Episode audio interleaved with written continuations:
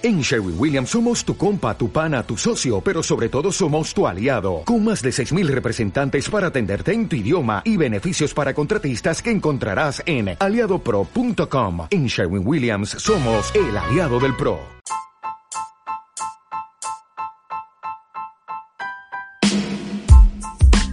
Saludos a todos y muy buenas noches, muy buenas tardes, muy buenos días, dependiendo de cuándo lo estén escuchando, a Somos Magic Podcast, tu primer y único eh, podcast de tu equipo favorito de la NBA, el Orlando Magic. Soy Maximiliano y aquí estamos con Espi. Espi, ¿qué tal? Saludos, saludos Maxi. Estamos con casa vacía, pero aquí estamos para hablar de lo que nos apasiona del Orlando Magic. Sí, sí, la verdad que hoy somos un, en un episodio de dúo. eh, somos dos nada más hoy, vamos a discutir de básquet de nuestro querido Orlando Magic. Robert le deseamos una pronta recuperación, hay que anda medio, medio complicado de salud, nada grave, pero esperemos que se recupere lo más pronto posible. Lo dejamos ahí descansando, él quería participar, pero dijimos no, Robert, tenés que descansar. Nano que ahí anda de, viaje, así que disfrutando. Que siga, siga la suya, o sea, totalmente merecido, Nano, un grande. Así que bueno, eh, ¿estás preparado para, para discutir las novedades de nuestro equipo, Esti? Seguro que sí. Vamos para allá con el primer temita que tenemos para todo el mundo. Vamos para allá, pero antes decirle a la gente que por favor eh, recuerde seguirnos en nuestras redes sociales. Somos Magic en casi todas, menos en Instagram, que somos Somos Magic Pod. Después nos pueden ubicar como Somos Magic Podcast también en, en, YouTube, en nuestra plataforma de YouTube. Particularmente en YouTube, recuerden activar la campanita para así eh, reciben notificaciones cada vez que subamos un nuevo podcast, un nuevo video a nuestro canal. Eh, y además está decir que eh, comenten si les gustó el video, si no les gustó, si quieren que hablemos de algún tema en particular o sus opiniones de los temas que nosotros tratamos, los estaremos leyendo y contestando atentamente a cada una de sus preguntas. Eh, así que estamos atentos. Bueno, Espi, comenzamos con el primer tema que, queremos conversar hoy. Vamos a hablar un poco de, las nuevas facilidades que, abrió el Orlando Magic ahí en Florida. Eh, ¿Qué, te parece este nuevo eh, Advent Health Center, eh, Training Center que, abrió Orlando? Pues mira, a mí me parece algo impresionante. Jamás pensé que, esta franquicia tuviese el potencial de crear un tipo de facilidades así. Hicieron el research bastante bueno. Eh, el CEO y todo indicaron de que ellos buscaron eh, facilidades de ejemplo con otros equipos de la NBA, con los centros de facilidades de, la NFL, del fútbol americano. Y cuando uno mira esas fotos de esas facilidades, es bastante, bastante extenso. Tiene de todo, tiene canchas de práctica, eh, tiene equipos de cámaras y bastante altas para poder grabar la, este, pues, las sesiones que tengan como tal, tienen espacio como un estilo gimnasio, o sea, está bien desarrollado. Y no solamente eso, es que no solamente le vas a dar un nuevo ambiente de práctica, sino que también vas a llamar mucho la atención de esos agentes libres o esos jugadores que posiblemente vean como que, ah, mira, este equipo joven, este equipo tiene un potencial grande, aparte de eso, están teniendo unas facilidades, veo que están en, modo de crecimiento, y eso puede llamar muchísimo la atención. Yo no sé qué tú pensaste cuando viste esas imágenes o cuando leíste la noticia, ¿qué tú piensas de eso? la verdad lo primero que pensé es cómo Orlando sacó tanta plata para gastar en esto, porque la verdad es impresionante lo que es el predio, además de ser gigante se nota que tiene todo lo último la última tecnología, está preparado para todo. Eh, para dar un poquito más de contexto, vamos a estar mostrando imágenes a medida que avanzamos por el capítulo, vamos a conversar sobre lo que tiene, ahora voy a dar algunas especificaciones más, pero bueno, si no estás mirando nuestro canal de YouTube, a, medida que estamos hablando vamos a mostrar eh, imágenes sobre esta, este nuevo Training Center. Esta, estas nuevas facilidades de Orlando que tiene ahí muy cerca de su estadio eh, fueron en un convenio junto con Advent Health, que es uno de los sponsors de Orlando. Eh, costó 70 millones de dólares. Este acuerdo se firmó, se empezó, en realidad se firmó en junio de 2021. Em, y bueno, tiene 130 mil pies cuadrados. ¿Qué opinas de la extensión? Es bastante grande, ¿verdad? No, demasiado de grande diría yo. Por eso te digo que como que estos movimientos fueron bastante sorpresivos. Sí, sí, sí. Pero la, la, verdad dio que, dio que hablar en la liga porque lo mencionó Walsh también, eh, particularmente, y Shams también eh, en su Twitter y mucha gente empezó a hablar sobre Orlando, eh, de, de, cómo es posible que un equipo tenga estas facilidades y recuerdo ver hinchas de Denver, por ejemplo, diciendo nosotros no tenemos ni un centro de entrenamiento y Orlando tiene esta, esta bestialidad. Pero bueno, para dar un poquito más de detalles, esta es una está diseñado para optimizar la performance y también para ser un centro de recuperación. Esto no es exclusivo Orlando, Advent Health tiene su parte también eh, para estudios médicos y demás. Eh, pero la parte de Orlando tiene cosas como hidroterapia, sauna, habitaciones de evaluación para médico para los jugadores, hasta una cámara de altitud que emula estar muy alto, ¿no? Eh, en la altura para mejorar la performance, ¿no? Y optimizar el rendimiento físico. La verdad que es una locura. Eh, se ven muy pocas infraestructuras, sobre todo a día de hoy, como está la economía ahí en Estados Unidos, es, es algo inédito y que, muy, que ningún, equipo tiene algo así. Y como decía Ceci, no creo que sea un factor determinante para un agente libre que diga, mira, me voy a Orlando porque tienen esta facilidad, pero sí puedes juntando tener un equipo joven, tener una ciudad bastante no eh, turística, eh, no hay taxes, no state taxes y además eh, tenés este centro de entrenamiento además del, del, futuro del equipo parece bastante prometedor para atraer a un agente libre, ¿no? Sí, no, definitivamente. Y, y yo pienso que entonces ya el equipo no solamente se enfoca pues, en seleccionar buenos jugadores, sino que están buscando progresar en todos los aspectos que puedan. Ya tenemos una alta gerencia que ha estado tomando unas decisiones muy buenas, lo hemos visto en estos últimos jugadores que hemos tomado. Y no sé, sigo diciendo que esto es un excelente paso para los próximos dos o tres años. Vamos a dar mucho de qué hablar. Así que muy buen trabajo de gerencia de Orlando, muy buena gerencia. Así es, un aplauso para la gerencia de Orlando. Y hablando de, de, de grandes pasos, vamos a hablar ahora de Jonathan Isaac. Eh, vamos a mostrar un video ahí de cómo recibe la pelota de espaldas, se gira inmediatamente y la vuelca con, con toda esa potencia característica de él.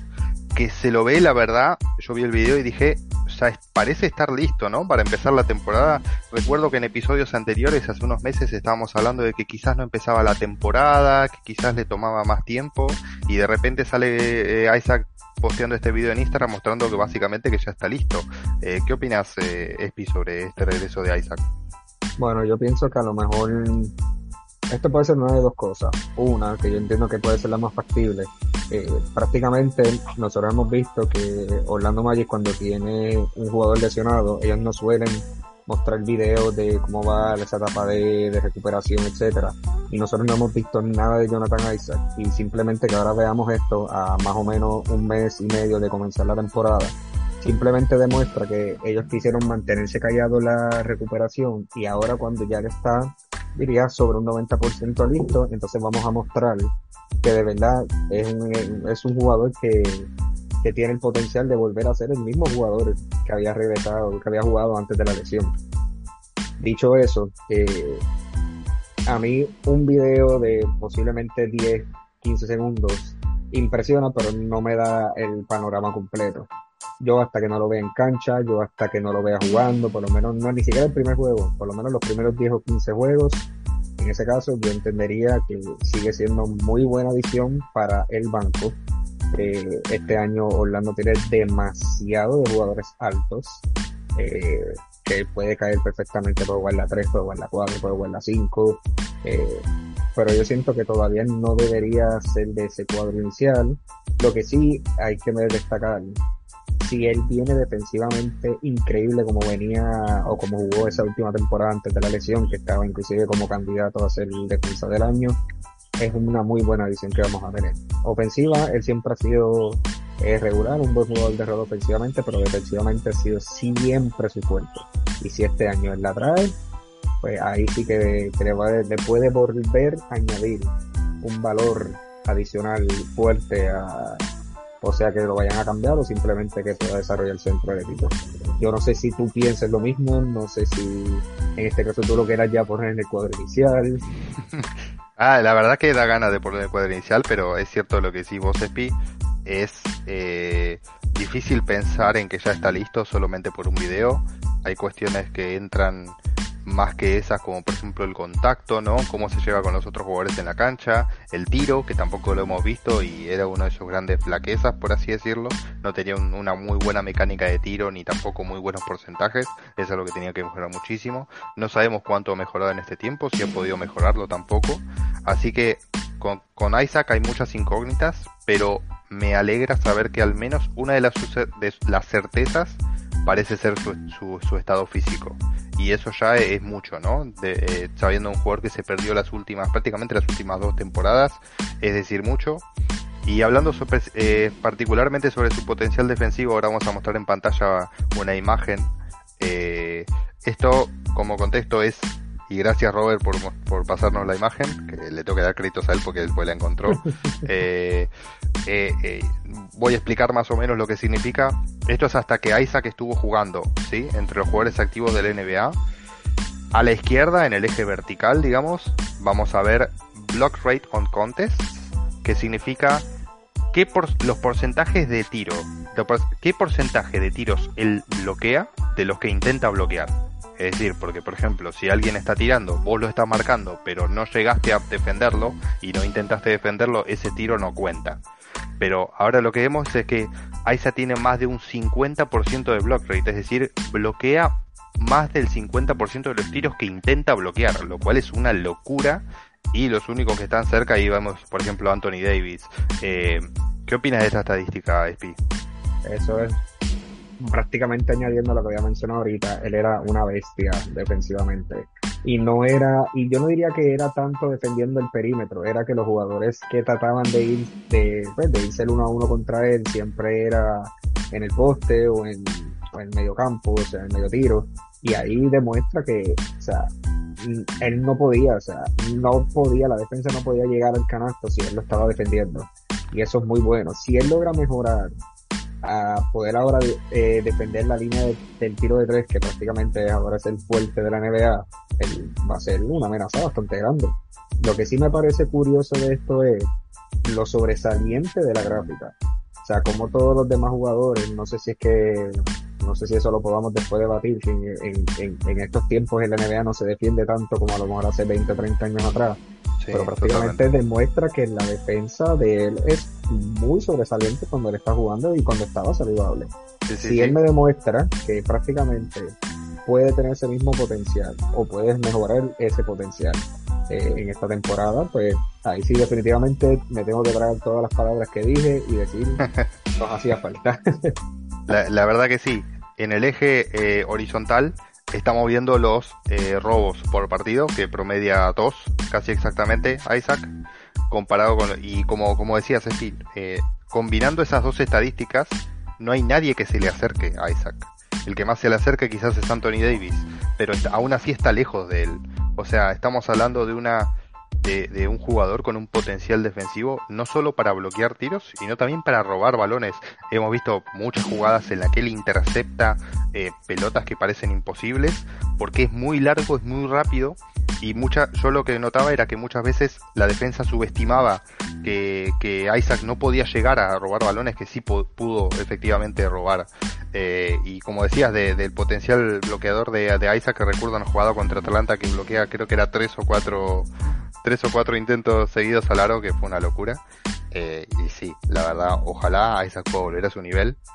Eh, después un, poco hablaremos más, ¿no? Sobre cómo, cómo eh, empezará a engranar todas las piezas Orlando. Pero sí me gustaría discutir de que básicamente Isaac Orlando en, en el estado actual no necesita tanto de una ofensiva de parte de Isaac, ¿verdad? Necesita una figura, una presencia defensiva muy grande y no necesita de una, de una ofensiva como necesitaba en el momento en el que él estaba jugando, ¿no? Que quizás era un referente ofensivo porque tampoco había demasiados jugadores que le brindaran opciones. Si uno empieza a pensar ahora con Franz Wagner, con Pablo Banquero, con Markel Fultz en, con, y con el mismo Wendell Carter Jr. en cancha, vemos otra configuración de Orlando que le permite a Isa quizás centrarse más en lo defensivo y no tener que tanto depender de lo ofensivo. ¿Qué, qué opinas de eso, Sí, definitivamente. primero va a tener que aceptar ese rol de que a lo mejor antes, como tú dices, en el equipo cuando él estaba, a lo mejor no había tanto armamentos ofensivos y pues por lo tanto a lo mejor lo obligaban a desarrollar un poquito más el tiro, a desarrollar su juego ofensivo. Pero ahora, como tú dices, tiene a muchos jugadores playmakers a su alrededor, entonces él se puede enfocar más en la defensa.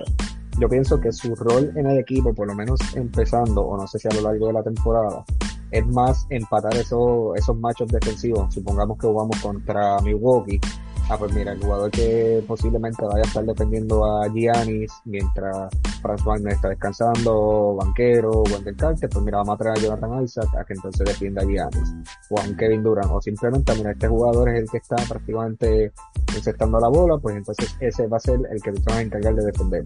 Yo pienso que si él acepta ese rol defensivo, por lo menos para comenzar, va a estar muy bien. Yo pienso que ofensivamente no hace falta. Si como quiera que anotar sus 15 puntos, no me molesta, ¿verdad? Pero su enfoque principal, que siempre ha sido su fuerte, ha sido la defensa.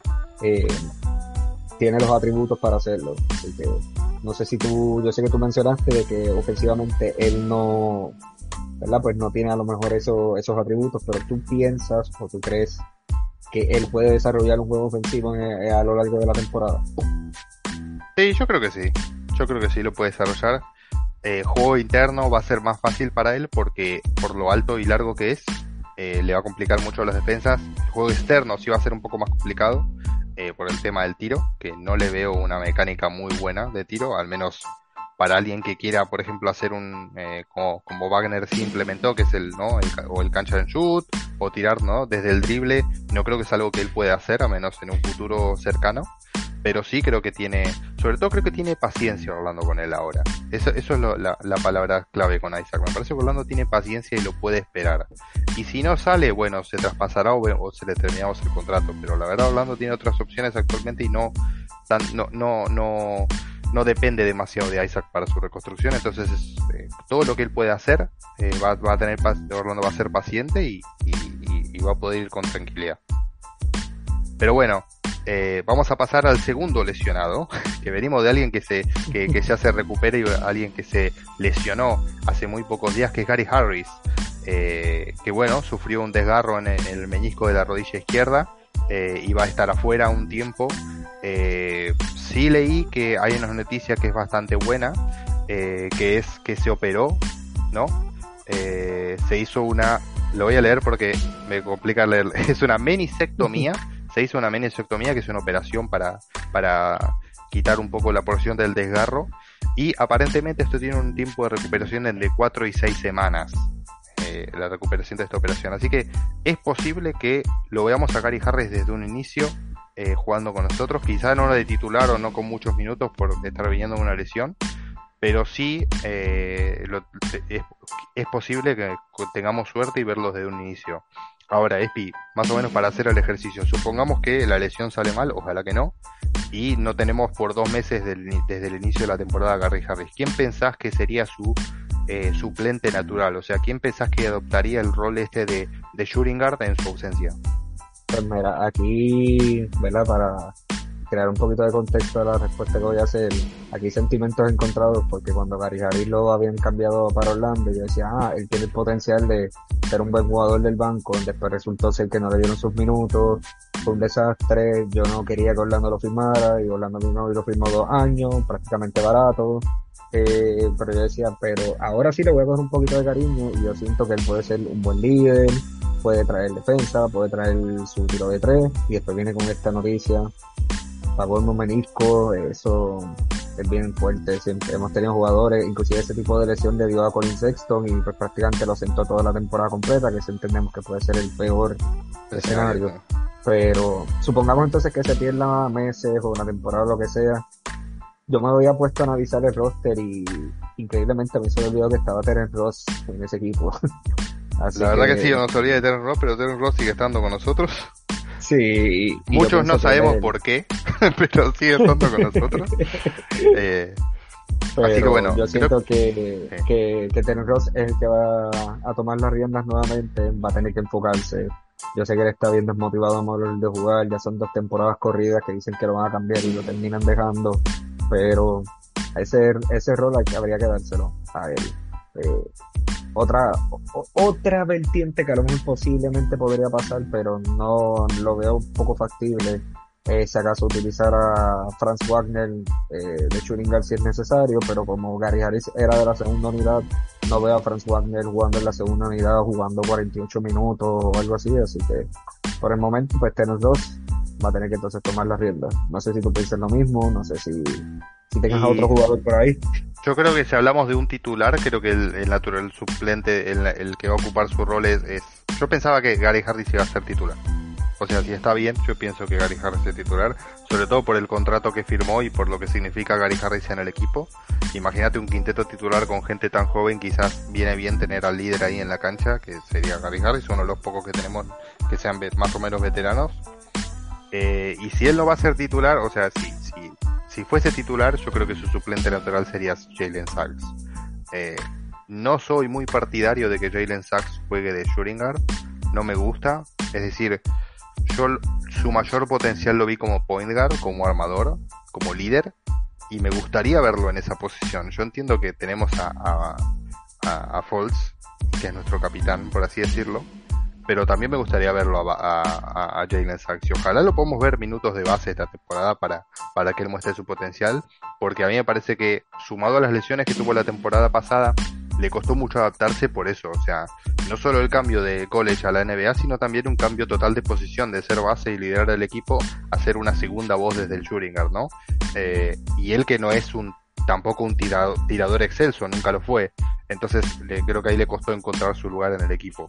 Y una segunda opción que puede ser, que no digo de titular, pero sí de suplente, es eh, me gustaría RJ Hampton. Sé que RJ Hampton se lo critica mucho, se lo criticó mucho por su desempeño en la Summer League, que la, la verdad fue deplorable, que no le pasaba la pelota a nadie. Pero imagínate esto, Spi.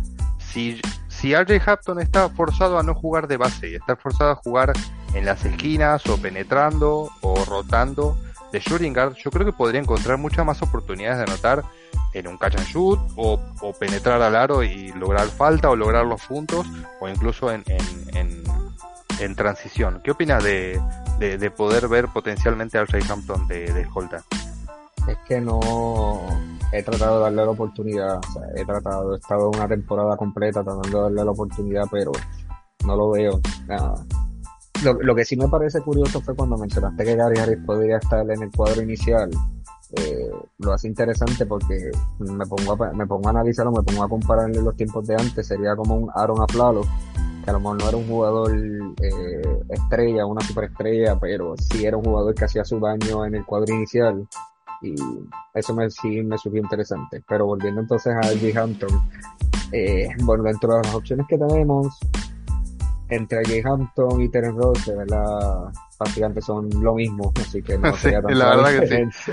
Sobre todo si, si eh. Terrence juega igual que la temporada pasada, que la verdad estuvo, la antorcha humana estuvo bastante apagada, eh, sí, la verdad que sí, sería más o menos similar. y también tenemos a Caleb Houston que puede cumplir esa función, ojo.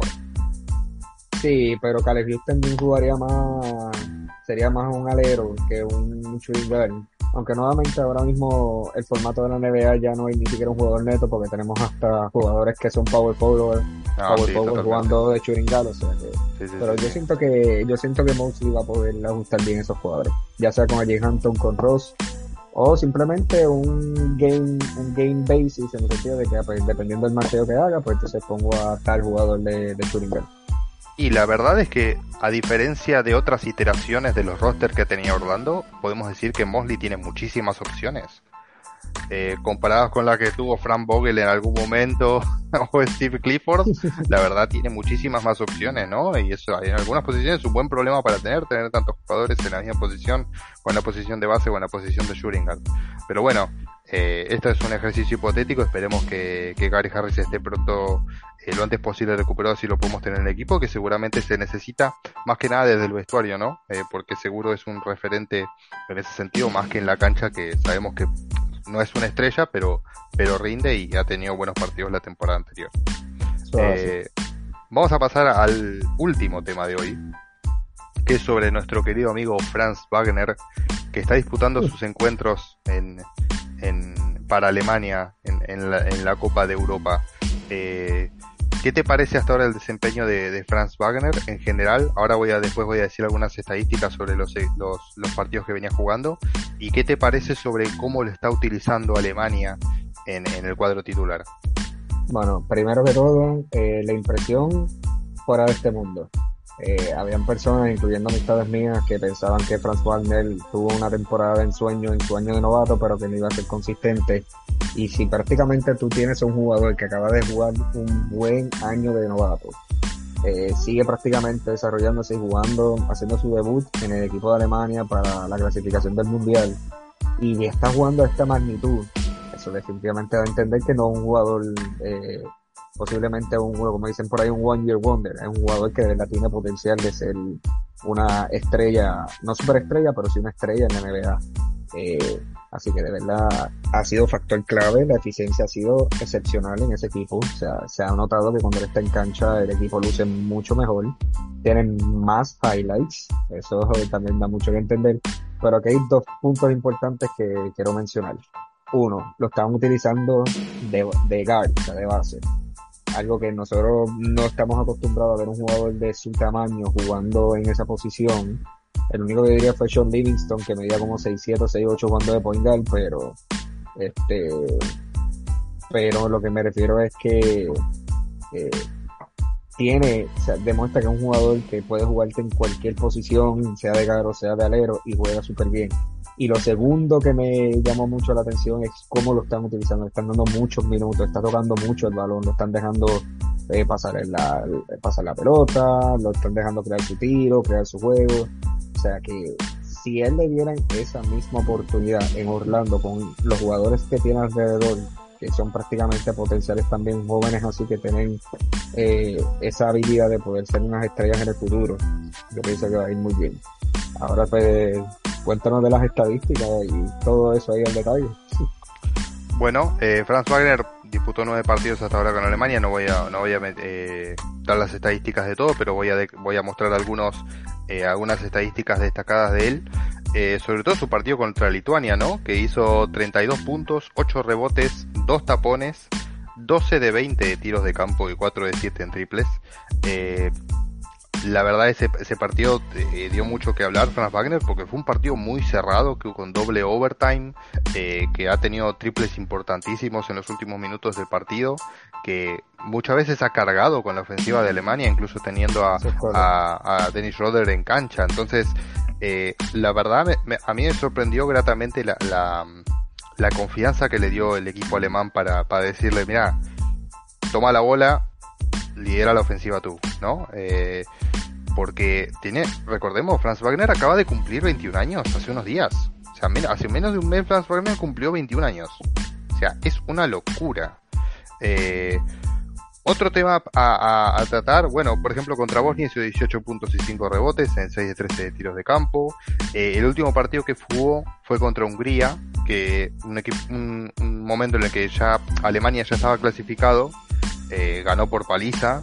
Él metió 15 puntos en 12 minutos en ese partido, tampoco jugó demasiado, también fue una paliza. Alemania estaba clasificado a los playoffs, no había nada que jugar. Sí, un partido que jugó muy mal y hay que decirlo que fue contra, justamente contra la Eslovenia, ¿no? De Doncic, que metió 36 puntos, hizo lo que quiso en ese partido Doncic. Y Franz Wagner estuvo muy errático, terminó con, con 8 puntos de, en 2 de 4, de 7 intentos y con varios problemas de faltas, cosas que pueden pasar en, en un rookie, ¿no? Pero algo que me llama la atención de Franz Wagner en este, en este lapso que tuvo con, con Alemania es su mejora, o aparente mejora, y digo aparente porque el sample size de partidos es poco, ¿no? No, no es que tenemos una, una, cantidad grande de partidos como para decirlo, pero para poner en contexto a quienes nos están viendo o escuchando, eh, Franz Wagner promedió 32,4% de triples la temporada pasada con su primera temporada con Orlando y ahora está promediando 42,9% de triples. Yo lo que noto es una mejora quizá también en confianza. Ha tomado triples bastante lejos. Está bien que la, línea FIBA está más adelante, ¿no? Pero sí muestra la confianza que tienen en el tiro. Se lo ve mucho más confiado que la temporada pasada. Y eso puede ser que haya incidido en, mejorar sus porcentajes. De nuevo, es cierto que son pocos partidos como para decir si mejoró el triple, pero si mantiene este ritmo podemos decir que, va en camino a, mejorar incluso la temporada anterior. Pero lo que me gustaría discutir con vos, eh, Espi, son dos cosas. La primera es porque hablando de esto que Alemania le está dando más espacio, le está dando más, minutos, y no solo eso, sino también dándole la bola en muchas ocasiones, eh, ¿vos ves que Orlando pueda cumplir lo mismo? Porque, pongo en contexto, vamos a tener a Paolo Banquero, que supuestamente va a ser nuestra principal arma ofensiva, ¿no? Va a ser nuestro uno del equipo eh, ofensivamente y le vamos a dar, no digo que todas las pelotas a él, pero es nuestro referente ofensivo. Lo que yo creo es que quizás eh, no, eso es hipotético, no lo sé, pero quizás podría ser una desventaja para Franz Wagner en el sentido de si está banquero, él no puede ser la primera opción ofensiva y quizás no lo podemos ver todo ese potencial explotado de Franz Wagner porque no se le va a dar la pelota tanto justamente en detrimento de tener a banquero en cancha. Eh, sé que Wagner puede ser muy eficiente sin la pelota, tocándola pocas veces. De hecho, ahora vamos a mostrar una estadística de él eh, comparado la temporada pasada. Eh, ¿Qué tantas veces tocó la pelota por partido, ¿no? Eh, tenemos que Cole Anthony fue el que más la tocó, 76 veces por partido. Jalen Sachs y Wendell Carter empatados en 60 y Wagner en 46. O sea, poco menos de la mitad, eh, poco más de la mitad que Cole Anthony teniendo los mejores números del equipo. O sea, con esto vemos que, Orlando, eh, que Franz Wagner necesita tocar mucho la pelota por partido para, para generar valor al equipo y, tener muy buenos números. Pero, ¿qué opinas de todo esto? Pues yo pienso que eh, va a ser muy interesante, como tú dices, cómo ahora con Banquero, que se supone que sea nuestra ofensiva número uno, eh, cómo las cosas van, ¿verdad? Cómo va a desarrollarse Franz Wagner. Pero recuerda que no solamente vamos a suponer que en este caso pues Banquero sea el que promedie 25 puntos por juego, por decir algo hipotético, que es algo un poco no realista al momento, pero eh, no solamente eso, eh, necesitamos una segunda ofensiva en el equipo. Porque obviamente si tenemos a ese jugador como banquero, que prácticamente es el que está empezando a anotar la bola, obviamente los otros equipos van a ajustar, en el sentido que todo el mundo va a buscar doblar a banquero, van a poner el mejor jugador defensivo a defenderlo, y en ese caso, ahí en ese momento es que Franz Wagner tiene que dar la cara. So que yo siento que Mosley va a buscar la manera de integrarlos a ambos en el equipo. Yo sé que la gente dice que Wendell Carter es, eficiente, que Michael Pulse, pero yo siento que nuestras dos armas ofensivas son tanto Banquero como Franz Wagner. Y yo siento que a él le deberían dar más minutos. Y porque yo también pienso que él va a tener mucho más minutos, mucho más toque de balón y eso. Porque si Orlando decide traer a Cole del banco, Cole Anthony era quien cargaba la ofensiva porque no, no había prácticamente nadie y él era el que notaba por casi la primera mitad de la temporada. Así que si tú quitas a Cole Anthony de la ecuación, ahora sí vas a tener a un Flash Wagner que puede desarrollar, y, o sea, puede distribuir un poquito más el juego. Así que en ese caso sería interesante cómo Orlando lo va a utilizar y más como lo vimos ahora con Alemania. Ya prácticamente Franz Wagner dio a entender que lo pueden utilizar de shooting y puede funcionar y ahora mismo no tenemos un Churingan neto y con la lesión de Gary Harris no tenemos otras opciones, pues mira, vamos a utilizarlo entonces Churingan. Yo siento que, y si vemos que está mejorando el tiro de tres, pues más todavía. No va a ser un juego que va a promediar siete intentos al canasto de tres por juego, pero sí cuando es necesario, a lo mejor de la esquina, o buscar el diagonal y entonces buscar el tiro como tal. Así que va a estar bien interesante sigo diciendo, mientras Cole Anthony esté fuera de la ecuación, Franz Wagner va a tener más toques de valor. Ok, me parece, me parece muy bien. Eh, la verdad, me parece un buen análisis en el sentido de que, y esto va a recaer, y acá yo creo que viene el primer challenge, ¿no? El primer desafío que va a tener Mosley como entrenador, que va a ser poder generar un, espacio de, crecimiento de los jugadores sin necesidad de que se pisen algunos, ¿no? De poder eh, combinar bien a Banquero y a Wagner para que puedan tener sus momentos ofensivos los dos en sus minutos en cancha, poder combinar no la tormenta que va a desatar desde la banca con Anthony, no poder gestionar sus minutos, eh, poder gestionar los minutos de Fulls con los demás bases, eh, yo supongo que, que va a empezar jugando bastantes minutos porque ya no, no creo que tenga las restricciones que tuvo eh, a fin de temporada de la temporada pasada. Eh, hay que ver gestionar también Bamba y Wendell Carter, o sea, porque la temporada anterior jugaron juntos y esta temporada vas a tener que sentar alguno, seguramente sea Bamba, ¿no? Eh, porque Banquero va a ser el 4 o puede ser que lo usen de 3. Otra cosa que tiene que gestionar Molly es si uno mueve a Franz Wagner de Schuringard, se le ocurre usar a Franz Wagner de Schuringard, bueno, ¿quién sale? Porque va a tener que salir el Schuringard, vas a tener que añadir un, un 4 o un 5, ahí yo calculo que vas a tener que añadir a Isaac, si está muy bien jugando, vas a tener que añadir a Bamba para hacer la misma, la misma alineación o la misma, el mismo dúo del año pasado con, con Bamba y Wendell Carter como 4 y 5, los dos que puedan rotar entre ellos y Banquero y, y, Wagner como dos, eh, como 3 y 2 respectivamente. Eh, creo que son muchas incógnitas y va a tener que ir resolviéndolas eh, Mosley. Quizás al principio no le encuentre la vuelta porque va a estar complicado y va a tener que ver muchas cosas. Pero eh, pensás lo mismo, pensás que, que Mosley va a tener un desafío muy grande en ese sentido o, pensás que no va a ser tan difícil poder gestionar a todos esos jugadores.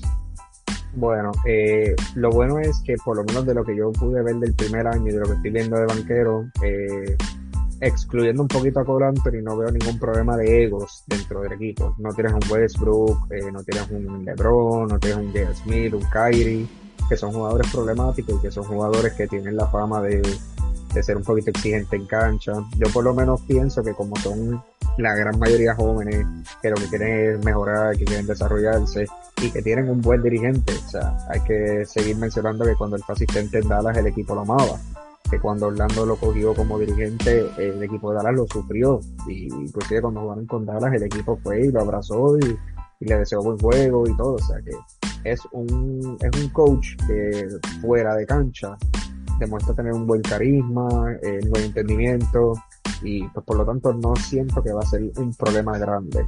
En cuestión de controlar eh, los roles de cada uno, no creo que vaya a ser el problema. El problema va a ser es cuál va a ser los jugadores que tú vas a poner juntos que vayan a crear una muy buena química y que puedan jugar la gran mayoría de los minutos. Nosotros vimos el año pasado hubo demasiado de rotaciones distintas, obviamente por lesiones, etcétera, pero vimos un montón de rotaciones distintas que eso demostraba que el equipo estaba en, pues, en, desarrollo, en el sentido de que no se sabía, estaban probando, ah, si pongo a este jugador a jugar con este y con este, a ver cómo funcionan. Así que yo siento que como a nosotros nos faltaba una pieza clave en la ofensiva que fuera nuestro go to que pensamos que era Cole Anthony y vimos que la consistencia no estaba ahí, a la hora está el banquero, se le hace un poquito más fácil el trabajo a Mosley. Así que, dicho eso, no creo que vaya a ser tanto el problema a la hora de, de, ver cómo entonces encajar los equipos. Si él determina, ah, este va a ser tu rol, este va a ser tu rol, pues entonces va a ser mucho mejor bien. Sí, la verdad coincido bastante. Y de hecho mencionaste algo que, me interesaría discutir un poco. Y es que mencionaste el tema de la rotación, de que el año pasado hubo mucha rotación en los jugadores. Y también mencionaste por otro lado la química, ¿no? Poder generar una química entre los jugadores.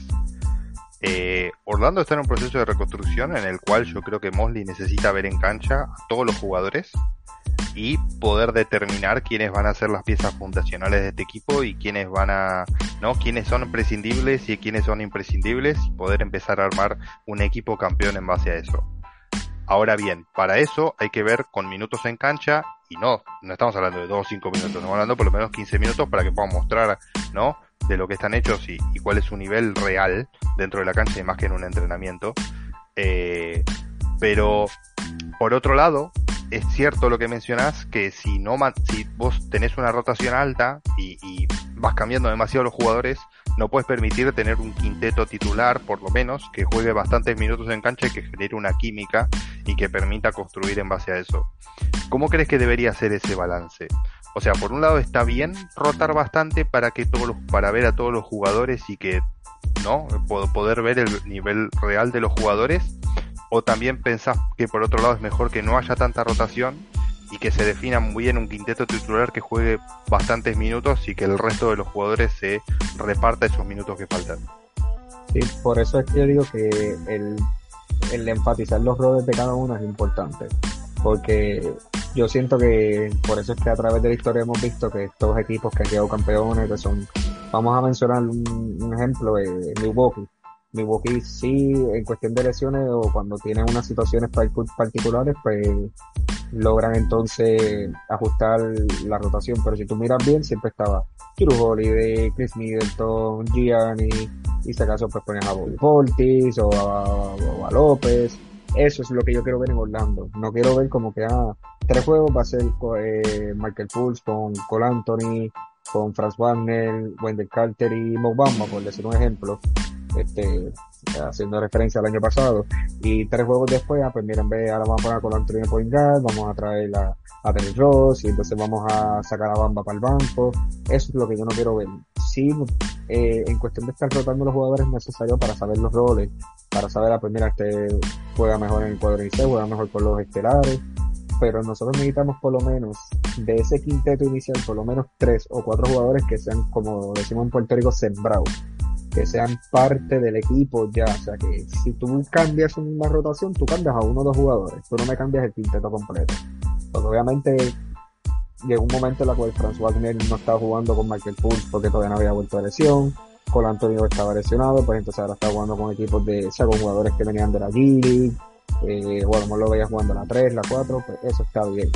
Pero por ejemplo, tú me tienes que garantizar que en todos los cuadros, salvo a lesiones o alguna oportunidad en cuestión de, de, de, del otro equipo como tal, tú tienes que garantizar que por lo menos tres o cuatro jugadores van a ser parte de ese quinteto.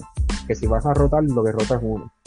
Por ejemplo, eh, ahí no puedes corregir si me equivoco en esto, pero el año pasado hubo mucho experimento entre Wendell Carter y Mobamba. Y después llegó un momento en la cual Mobamba pues decidió entonces venir del banco, ah, pues vamos a probar algunos juegos de Mobamba del banco y Wendell Carter como centro. Pues algo así no me estaría mal si lo hace un experimento uno o dos juegos, pero no me venga 10 juegos así, 10 juegos acá y 10 juegos acá, y cuando tú miras hubo 20 rotaciones distintas, porque ahí se estás demostrando de que tú ni siquiera sabes cómo todavía se comporta tu equipo. Y como todavía no sabíamos quién era nuestro go-to guy, pues era un poquito más difícil. Ahora que tenemos a Banquero y que vemos ya que Franz Wagner es el potencial grande del equipo junto a Banquero, pues ya ahí tú tienes dos jugadores que tú no puedes estar cambiándolo o sacándolo de la rotación. Que ahí por eso es que estoy de acuerdo, pero a la misma vez como que no estoy de acuerdo. O sea, sí necesitamos esos jugadores importantes en el cuadro inicial. Eso sí es importante. No, pero por eso... Yo siento que los tenemos. Por, por eso digo, Epi, que es, hay que encontrar un balance, yo creo también. Sí, coincido que hubo mucha prueba el año pasado que espero que haya sacado conclusiones Mosley de esa prueba. Porque la verdad es que puede herir al equipo tener tanta rotación. Imagínate también un factor que no, no hablamos también es la confianza de los jugadores. Porque si un jugador no le das la, la confianza de dejarlo titular 10 partidos, 15 partidos, 20 partidos para que se afiance, como decimos acá, para que, ¿no? Que se afiance su juego en el equipo sabiendo que es titular y gane la confianza, eh, ¿qué puedes esperar, no? Yo me pongo en, el papel de Bamba, ¿no? Por ejemplo, yo juego tres partidos, eh, después me saca, ¿no? después me, me juego cinco partidos que voy desde el banco, juego pocos minutos, después me pone titular de nuevo.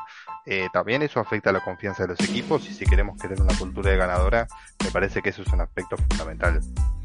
Y un poco para cerrar, que ya tenemos que ir, cerrando eh, este episodio, eh, o sea, es que estaba pensando, mencionaste dos veces que Banquero es nuestro go-to guy ahora, es nuestro uno, ¿no? Nuestro go-to guy. Y yo pensaba, por ejemplo, o sea, ¿qué hubiese pasado si nosotros drafteábamos a otro jugador que no fuese banquero y drafteábamos, no sé, a Jabari Smith? Pongamos, supongamos que, que los rumores se daban y drafteábamos a Jabari Smith. Hoy día estaríamos diciendo que nuestro go-to guy es Franz Wagner. ¿O no? Estaríamos diciendo que encontramos a nuestro go-to guy, pero que es Franz Wagner. ¿No? O sea, porque el año pasado que no, quizá no lo veíamos así, ahora con su nivel en Alemania y cómo le están dando la pelota y vemos que funciona, eh, lo estamos viendo como un go-to guy, porque la verdad es que se está comportando como uno. Y estaríamos, si, si hubiésemos tratado a Jabari Smith, estaríamos diciendo, es nuestro go-to guy. Encima tenemos que agregar a Jabari Smith, ¿no? Estaríamos diciendo eso. Me, me, causa gracia esa situación. sí, no, y pues por eso digo que, que con respecto a la pregunta que habías dicho de que como ahora Mosley se ve con esta situación, pues ya se lo pusieron un poco más fácil, porque como Orlando decidió seleccionar el jugador que está mejor preparado, pues ya te tienes que quitar un peso de encima de buscar quién va a ser el jugador, porque si ahora mismo hubiese sido Chet Holgren, no sabíamos obviamente si, si hubiese tenido la igual lesión que tuvo, pero si hubiese sido Chet Holgren, eh, mucha gente diría, ah, bueno, pues Holgren es nuestra estrella, pero otras personas dirán que no por la cuestión del peso. Pues por eso es que no era el jugador, era tenemos que probarlo para ver si en efecto tiene el potencial o no. Lo mismo con Jabari Smith. yo fui uno que siempre fui y siempre seguiré siendo anti-Jabari Smith. Y pues prácticamente yo siento que no es ni siquiera la ofensiva número uno de, de Houston. O sea que si tú traes a Jabari Smith, para mí era otro jugador de rol que teníamos que ver entonces quién iba a ser nuestro go-to guy, que como tú dices, iba a ser Franz Wagner. Pero acá ya tenemos el go-to guy ya en banquero que ha demostrado que sí tiene la capacidad de ser eh, ese anotador neto de nosotros y a la misma vez tienes a Franz Wagner, ¿no? Tienes dos momentos ofensivos que son amenazas en el equipo. Y eso es lo que nos hace falta. Perfecto, sí, totalmente. Totalmente. Menos mal que, que drafteamos a, quedamos una bala ahí drafteando a, Banquero, la verdad. Eh, comparado, teniendo en cuenta cómo, cómo se desempeñaron hasta ahora Jabari Smith y, Chet Holgren. Y, pero bueno, lo que sabemos es que si hubiésemos drafteado otra cosa que no fuese banquero, los fans de Orlando no estaríamos tan contentos y tan emocionados por este inicio de la temporada, que sí. Pero bueno, bueno gente, eh, sin tiempo para más, muchas gracias Espi por, por, por acompañarme en este episodio dual. Eh, recordar a la gente que nos puede seguir en nuestras redes sociales, Facebook, Twitter, Instagram, eh, todas como Somos Magic, a excepción de, de, Instagram como Somos Magic Pod. Eh, en nuestro canal de YouTube como Somos Magic Podcast, nos pueden seguir ahí, recuerden activar la campanita para recibir notificaciones cuando subamos nuevos videos y también recuerden que estamos versión podcast, nunca mejor dicho, solo en audio, en Evox, por parte de nuestros eh, grandes amigos de Back to Back Spain. Así que nos pueden encontrar allí también para quien nos quiera escuchar en la ducha, en el auto, lo que sea y no tenga no tenga momento para ver el video, nos puede escuchar, nos pueden escuchar por allí también. Así que Espi, algo para cerrar. No, no, eh, lo que sí quiero mencionar, ¿verdad? Este Robert nuevamente en pronta recuperación. Eh, estamos a ley de un mes y medio de comenzar la temporada y eh, eso da mucho que decir, ¿verdad? Eh, yo siento que nuevamente vuelve a renacer esa, ese amor hacia el Orlando Magic, en la cual no tenemos que estar sufriendo tanto. así que a todos nuestros oyentes, a nuestros fieles fanáticos, comenten, compartan, debaten, hagan lo que quieran hacer, pero déjenos saber exactamente cómo se sienten en cara a esta nueva temporada. La verdad que sí, sí, nos sentimos muy emocionados y bueno, eh, esperemos saber que ustedes también.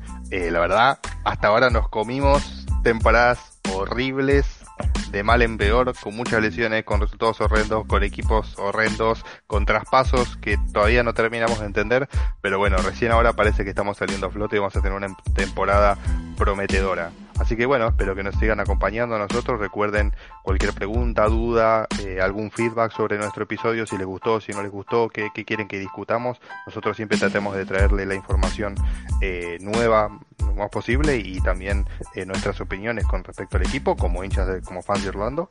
Así que bueno, sin tiempo para más, saludos gente, nos estaremos viendo en el próximo episodio. Cuídense gente. Sepi, nos vemos.